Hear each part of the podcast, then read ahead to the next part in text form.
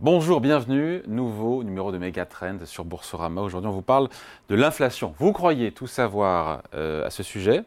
Eh bien, peut-être pas. Bonjour Bastien. Bonjour. Bon, vous publiez l'inflation, c'est quoi? Pourquoi les prix montent?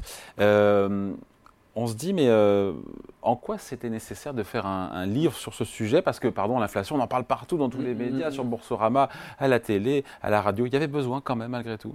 De remettre les points sur les i Alors, on entend parler Le partout. de l'inflation. On entend parler partout, et chez Boursorama notamment. Chez Boursorama, je pense qu'on en parle bien, mais ce n'est pas forcément le cas partout. En fait, ce qu'on ce qu'on a pu euh, constater, c'est qu'il euh, y a énormément de prises de parole sur l'inflation de- sur les deux dernières années, forcément, et il y a quand même beaucoup d'inexactitudes. Donc, on a pensé que c'était bien de refaire le point sur bah, déjà qu'est-ce que c'est l'inflation, qu'est-ce que c'est les grandes théories de l'inflation, puis aussi essayer de faire le point, euh, de- d'expliquer pourquoi l'inflation est liée avec tous les grands thèmes de société, comme le changement climatique, la démographie, etc. Donc voilà, on a voulu faire un livre qui était euh, très pédagogique. Donc il y a 50 illustrations qui sont assez sympas. Euh, je travaille avec une illustratrice qui s'appelle euh, Camille Aubry, et pour essayer de, de rendre le livre le plus pédagogique possible. Donc c'est un peu l'inflation pour les nuls. Non, mais dans, dans- dans l'idée de, de faire, de faire simple, de faire didactique, compréhensible et, et à hauteur de chacun. D'essayer d'e- d'expliquer le plus possible ce phénomène-là. Euh, alors c'est vrai qu'il peut y avoir méprise, on peut, on peut confondre parfois euh, inflation, désinflation, déflation, shrinkflation, enfin il y a tellement ça, qu'il y a tellement de vocables et de vocabulaire que... Oui, d'ailleurs, il y a, dans le livre, il y a plusieurs petits chapitres sur chacun de ces mots, hein, les mots inflation, donc euh, bah, désinflation, déflation, et à chaque fois on explique ce que ça veut dire concrètement, parce que ces différents termes ont à chaque fois une signification qui, leur est propre, et puis on essaie de reprendre aussi les exemples historiques pour bien essayer de, rappeler à quoi ces termes sont associés précisément. Après on a tous compris que l'inflation c'était les prix qui augmentaient.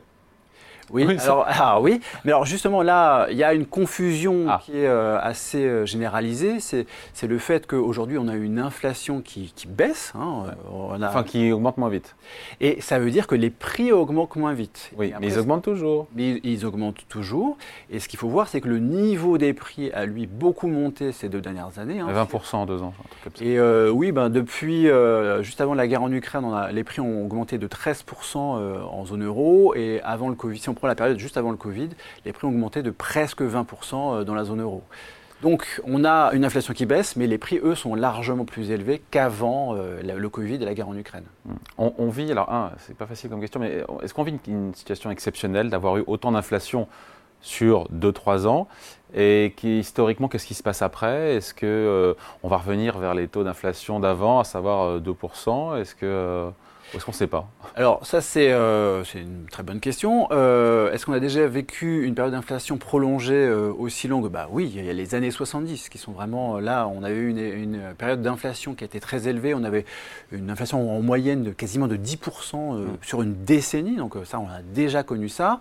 Mais est-ce que c'était une catastrophe? Est-ce que les gens étaient malheureux? Est-ce qu'il y avait du chômage? Alors, Est-ce qu'il y avait, À l'époque, donc ça avait été associé les années 70 à ce qu'on appelle la stagflation, c'est-à-dire que les banques centrales avaient beaucoup remonté les taux directeurs et le fait qu'elles remontent beaucoup les taux directeurs, ça avait précipité des récessions avec une, donc une croissance bah, qui, euh, qui avait été faible, voire euh, négative, et surtout un taux de chômage qui avait beaucoup augmenté.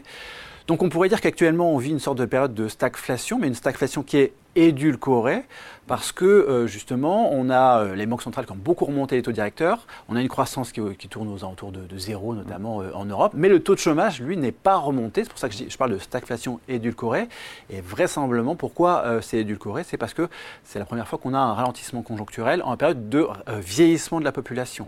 Donc on a des, des pénuries de main d'œuvre qui font que Pourquoi ça ne plaît pas aux banques centrales d'avoir une inflation qui est à 5, à 5, à 7 ou à 10% Pourquoi euh, pourquoi c'est pas bien euh, une inflation? Pourquoi elles ont euh, à chaque fois augmenté leur taux d'intérêt, cassé la croissance et créé du chômage? Alors, ce qu'elles veulent, les banques, les banques centrales, c'est d'avoir une inflation qui est stable, si possible, qui est basse. hein, donc, euh, les, Et pourquoi? Mais pourquoi il faut avoir une inflation qui Parce est basse que, parce qu'en fait, il faut que les, les Je pose agents. des questions simples. de. C'est une très bonne question. Il faut que les agents économiques puissent s'y repérer. Et euh, c'est difficile pour des ménages bah, d'acheter un logement ou d'acheter une, une voiture, euh, par exemple, ou de- d'effectuer des gros achats. Ou pour des entreprises, c'est difficile, c'est difficile d'investir s'il y a une forte instabilité sur les prix. On ne sait pas si les prix vont beaucoup monter ou beaucoup baisser. Et c'est pour ça que les banques centrales essayent de stabiliser l'inflation et, si possible, à un niveau qui est relativement bas. Qui a déterminé ce niveau de 2% d'inflation qui est l'objectif cible de toutes les banques centrales, quasiment les grandes banques centrales dans le monde, Fed, BCE, Banque d'Angleterre, etc. Pourquoi 2% D'où ça sort ce chiffre 2% Eh bien, euh, on ne le sait pas. C'est euh, euh, quelque chose qui n'est expliqué nulle part. Il faut que ce soit un chiffre qui soit relativement bas, mais qui ne soit pas trop bas, justement, pour ne pas risquer la Pourquoi pas 1% Pourquoi pas 3% C'est juste. Bah, alors, pourquoi pas 1% C'est parce que ça serait trop proche, trop proche de 0%. Donc, il faut s'écarter un peu plus de 0%. Mais pour répondre à votre question, pourquoi pas 3% bah, Pourquoi pas Effectivement, on pourrait aller vers 3%. Il y a pas mal de débats sur un changement de la cible d'inflation pour les, banques centrales. Et, tout, et, d'ailleurs, Christine Lagarde n'avait pas écarté hein, ces, dernières années le fait qu'on puisse euh, changer cette cible d'inflation, qu'on puisse éventuellement passer à 3% sur les années qui arrivent. Elle avait dit d'abord, on va revenir à 2%, on va euh, remplir notre objectif et après, on pourra discuter d'un éventuel changement de cible. Bastien, autant d'expliquer qu'une inflation trop forte avait des conséquences économiques négatives, et puis c'est pas là, encore une fois, l'objectif des banques centrales, de donner de la lisibilité aux agents économiques en matière de, hausse de prix. Autant la déflation contre laquelle les banques centrales ont lutté pendant toute la décennie 2010, mhm. c'est pas bon non plus pour l'économie? Non, parce qu'en fait, la, déflation, c'est. En tant que particulier, si je sais que les prix vont baisser, je suis content. Dans un an, je paierai moins cher que ce que j'ai. Euh, alors, justement, euh, si on sait que les prix vont baisser, eh bien, les ménages anticipent que les prix euh, voilà, seront plus faibles l'année prochaine, donc on vont reporter leur achat, et donc ça peut pénaliser. Ça fait encore baisser les prix. Ça, ça, fait, voilà, ça, surtout, ça fait baisser l'activité économique, qui fait refait encore baisser les prix, et donc là, on passe dans une, une spirale déflationniste, un cercle vicieux qui peut être très préjudiciable à l'économie. Et là, c'est vraiment l'exemple plutôt des années 30 où là, il y avait eu une très forte déflation et donc une très forte baisse de l'activité. C'est ça que les banques centrales voulaient absolument éviter dans les années 2010. On a eu en France 2022-2023 5% d'inflation euh, chaque année. Est-ce qu'on peut assurément dire que ça y est, elles rentrent dans le rang?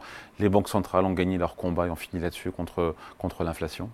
Alors là, euh, on peut penser que... Les, on est à 3 aujourd'hui, autour de 3. Euh, hein. On peut penser que la Fed et la BCE ont rempli leur, leur objectif. On a vraiment... Plus rapidement que prévu d'ailleurs. Un peu plus rapidement que prévu. On peut penser qu'on a vraiment cette inflation qui va converger vers la cible de 2%. Après, il existe toujours un risque, et c'est le risque un peu euh, similaire à celui des années 70, qu'on ait un rebond de l'inflation. Euh, dans les années 70, il y avait eu un pic d'inflation en 73-74. Les banques centrales s'étaient dit Ah, bah, c'est bon, on a gagné, donc on peut rebaisser fortement les taux directeurs. C'est ce qu'elles avaient fait. Et puis l'inflation était repartie euh, dans les années, à la fin de la décennie 70. Donc on ne peut pas non plus exclure le fait qu'il y ait un rebond de l'inflation sur les années qui arrivent. Pour nous, ce n'est pas un scénario plus probable, mais c'est quelque chose qui peut arriver. Qu'il ne faut pas exclure. Voilà, l'inflation, c'est quoi Pourquoi les prix montent Écrit par Bastien Drut, illustré par Camille Aubry, donc à lire pour tout savoir sur l'inflation. Merci Bastien. Merci à vous. Et Megatrend revient bien sûr dans deux semaines sur Boursorama.